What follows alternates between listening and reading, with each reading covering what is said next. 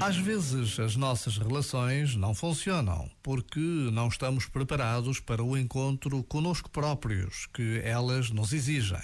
É demasiado.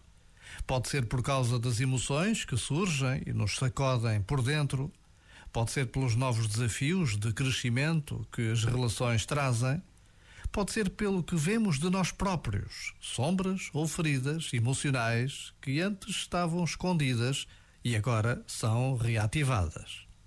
As relações íntimas podem convocar o melhor e o pior de nós e por isso são dos exercícios espirituais mais avançados a que nos podemos entregar. Já agora, vale a pena pensar nisto. Este momento está disponível em podcast no site e na app.